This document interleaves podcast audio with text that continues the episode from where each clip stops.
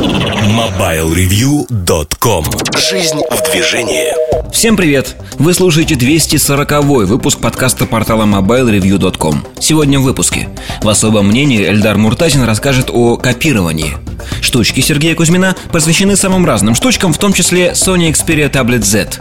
В обзоре новинок iPhone 5s В кухне сайта речь идет о ностальгии. MobileReview.com Особое мнение Всем привет! Сегодняшнее особое мнение я хочу посвятить такому вопросу, как копирование.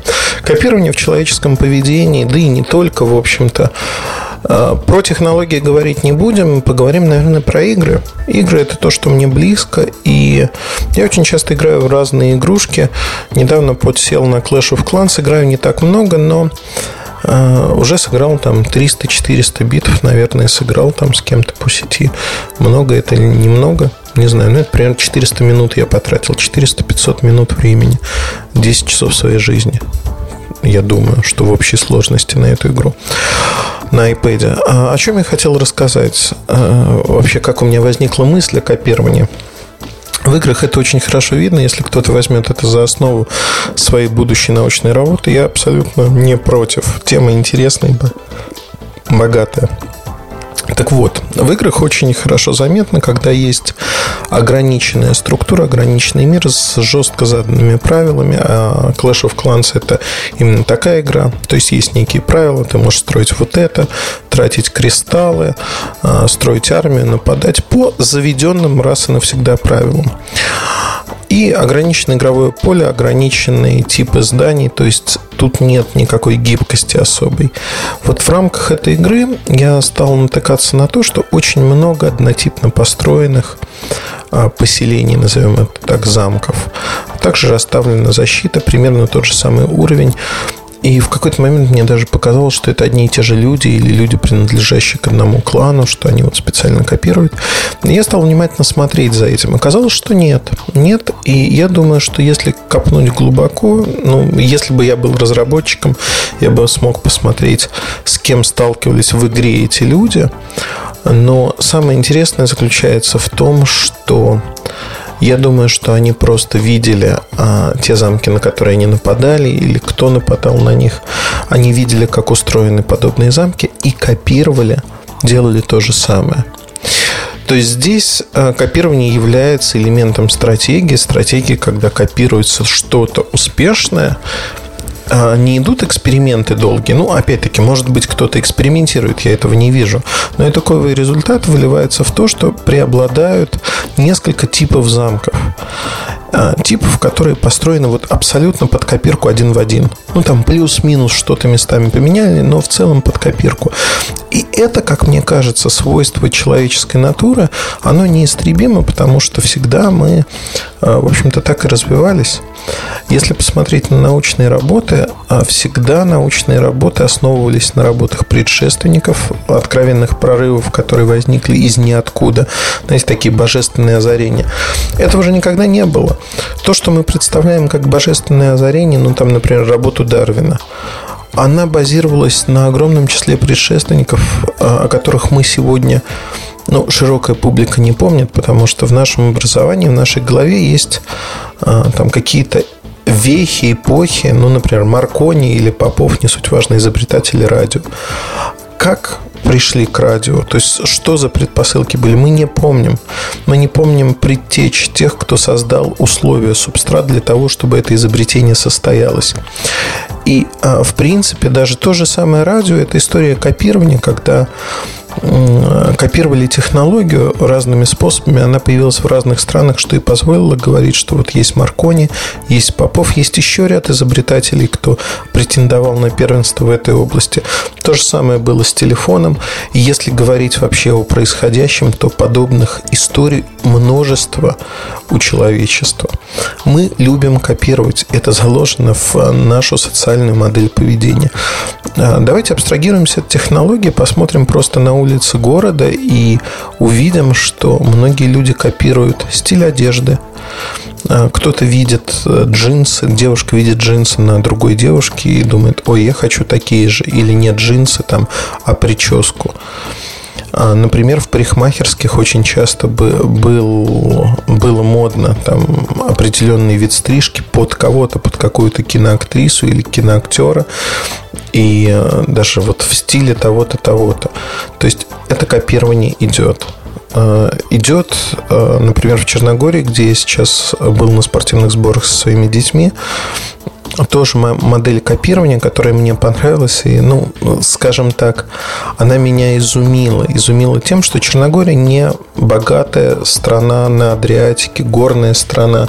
А, в общем-то, дешевые рестораны по любым меркам. Самый дорогой ресторан, там, я не знаю, ты потратишь с выпивкой на все, ну, там, евро 60-70.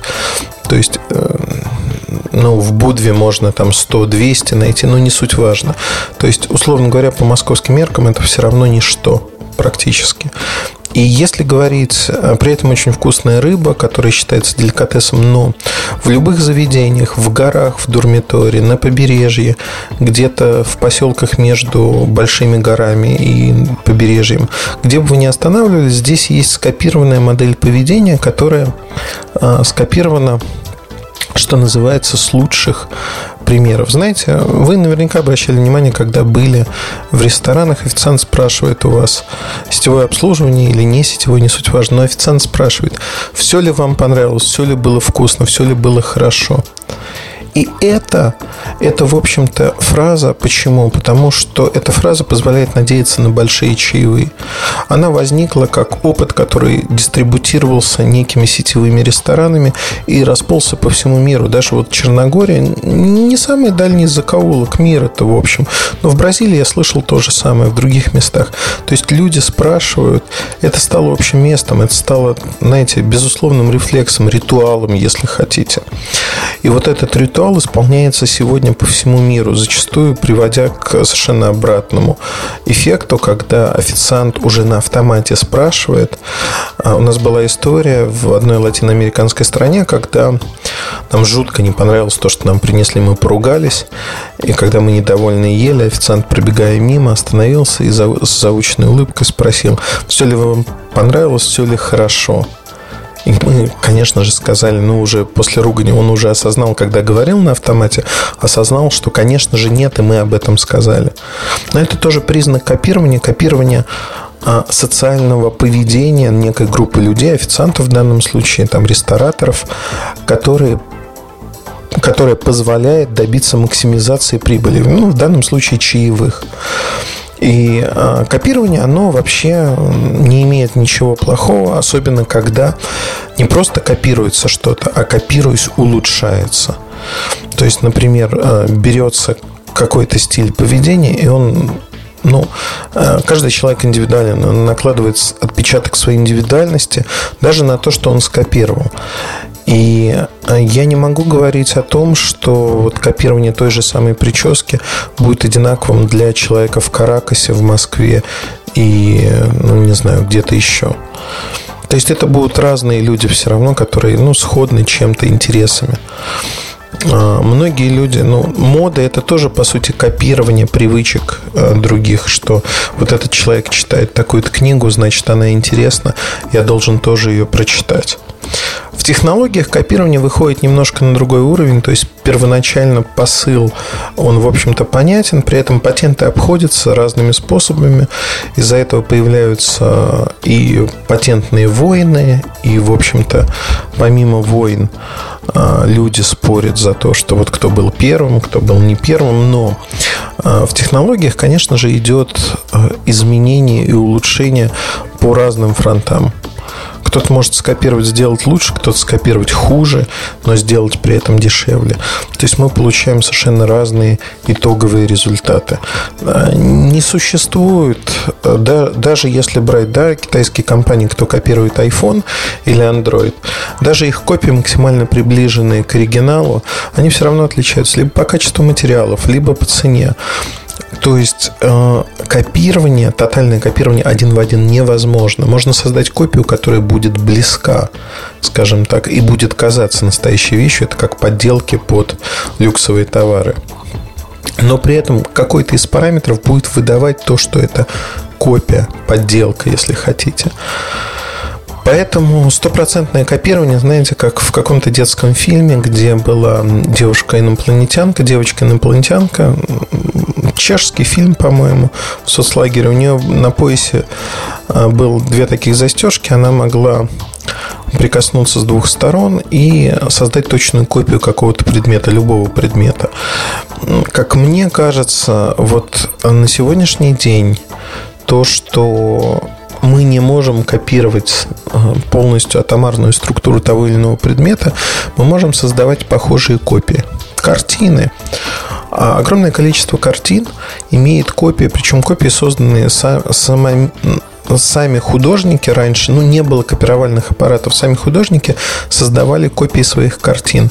Они могли отличаться немножко в деталях, но в целом это была работа кисти одного и того же художника. Поэтому, натыкаясь в разных мировых музеях на одну и ту же картину, не надо говорить, что где-то подделка или копия. Как правило, это оригиналы. Э, и выяснить прованс, там, кто был первым, крайне тяжело, но если это дарили там, королю или кому-то, тогда э, есть исторические сведения о том, что вот эта картина была первой, это второй и так далее. Но в целом, какая из этих картин лучше? Ну, неизвестно. Это, по сути, один и тот же сюжет, воплощенный одним и тем же человеком, но они, наверное, разные. При этом мы плохо относимся к фотокопиям известных картин, говорим, ну вот в них нет энергетики. Мне кажется, мы немножко лукавим, потому что фотокопия картины, если она выполнена хорошо, или точная копия картины копиисты. Огромное количество копиистов, художников существует в мире. И отличить а, копию от оригинала может только профессионал. А, почему мы копируем эти картины? Ну, наверное, потому что они нам нравятся. Мы хотим получить максимально играющую копию хорошего произведения того, что было. Можем ли мы скопировать впечатление? Отдельный вопрос, да? Ну, наверное, в какой-то мере можем, в какой-то нет. Но то, что сегодня а, одним из основополагающих а, категорий успеха человечества в целом является копирование, однозначно так. И я не вижу в этом ничего плохого, потому что это среда нашей жизни. А, можно говорить, я никого сейчас не оправдываю или не ругаю. А, я не знаю просто ни одной компании, которая бы не копировала чего-либо. Все мы в той или иной мере что-то копируем. Стиль поведения, если говорим про компании, стиль бизнеса, устройство. Но преломляем это под себя, под свои индивидуальные характеристики. Надеюсь, что вот этот взгляд позволит вам посмотреть на мир немножко иначе и задуматься о том, что копируете лично вы, что копируют ваши окружающие, и задумавшись, в общем-то, сказать себе, что вот это я делаю правильно, а это делаю неправильно, потому что это плохой пример для подражания и копирования.